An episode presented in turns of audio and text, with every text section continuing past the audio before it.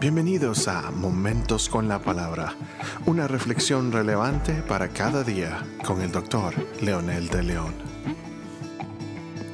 Saludos amigos y amigas, aquí estamos nuevamente con nuestro podcast Momentos con la Palabra.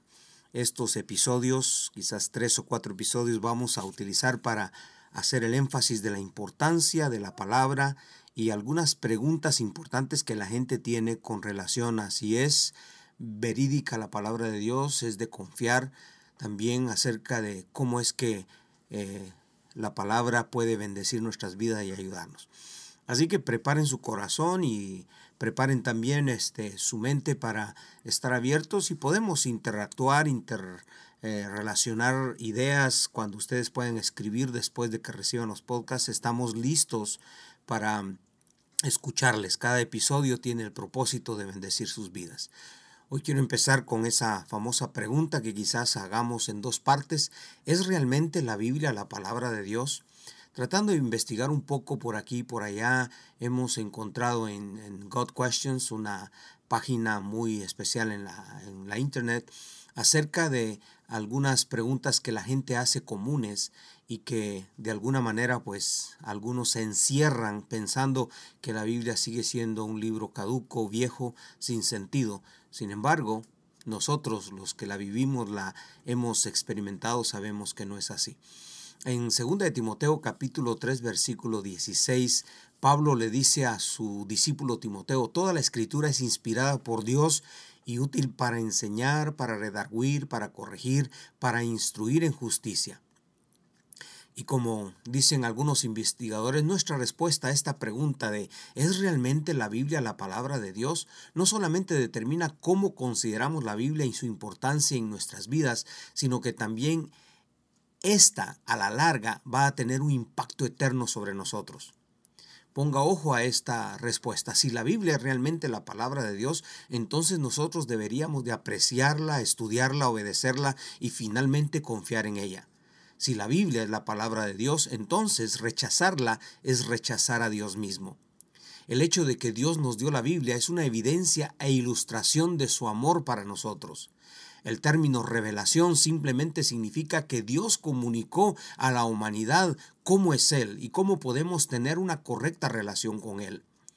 Estas son cosas que no podríamos haber conocido si Dios divinamente no nos hubiera revelado por medio de la Biblia o lo que nosotros conocemos también como inspiración divina a estos hombres que lograron eh, eh, poner en, en letra eh, y sobre papel, sobre papiros en ese tiempo las ideas y los ideales de Dios. Aunque la revelación de Dios mismo en la Biblia fue dada progresivamente durante más de 1500 años aproximadamente, siempre ha contenido todo lo que el hombre ha necesitado para conocer acerca de Dios a fin de tener una correcta relación con Él. Si la Biblia realmente es la palabra de Dios, entonces esta es la última autoridad para todos los asuntos de fe, práctica religiosa y moral. En otras palabras, nosotros aceptamos deliberadamente, libremente también esta palabra como la palabra de Dios a nuestras vidas.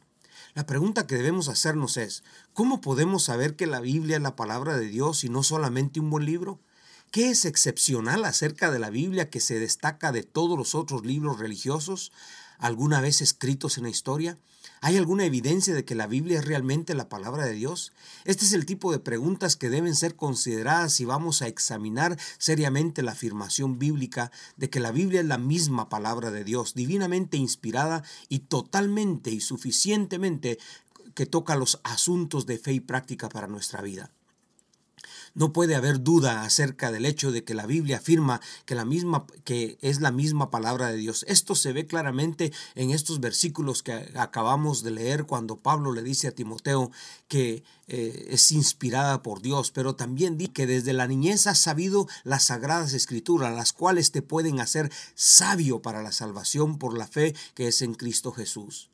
Y ahí vuelve a afirmar Pablo acerca de cómo este niño pudo recibir desde que creció, cómo fue inspirado, redarguido, confrontado eh, por medio de esta palabra.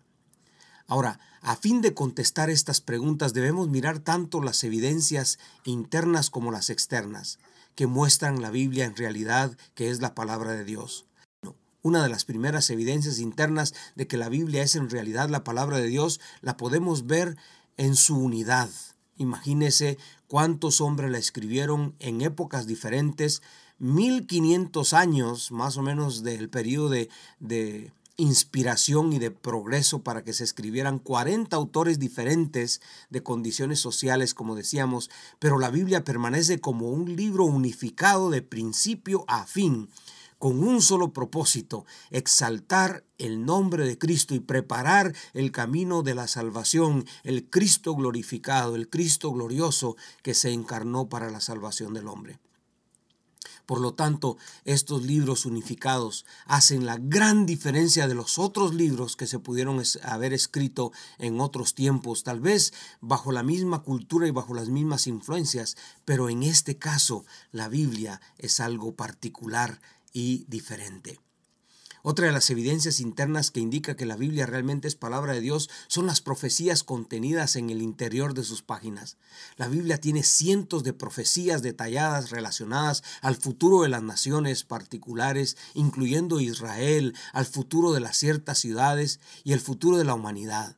Otras profecías se refieren a la venida de uno que será el Mesías, o en ese, en ese contexto que sería el Mesías, el Salvador de todos los que creyeron en él a diferencia de las profecías encontradas en otros libros religiosos o aquellas dadas por hombres como Nostradamus, las profecías bíblicas son extremadamente detalladas, precisas.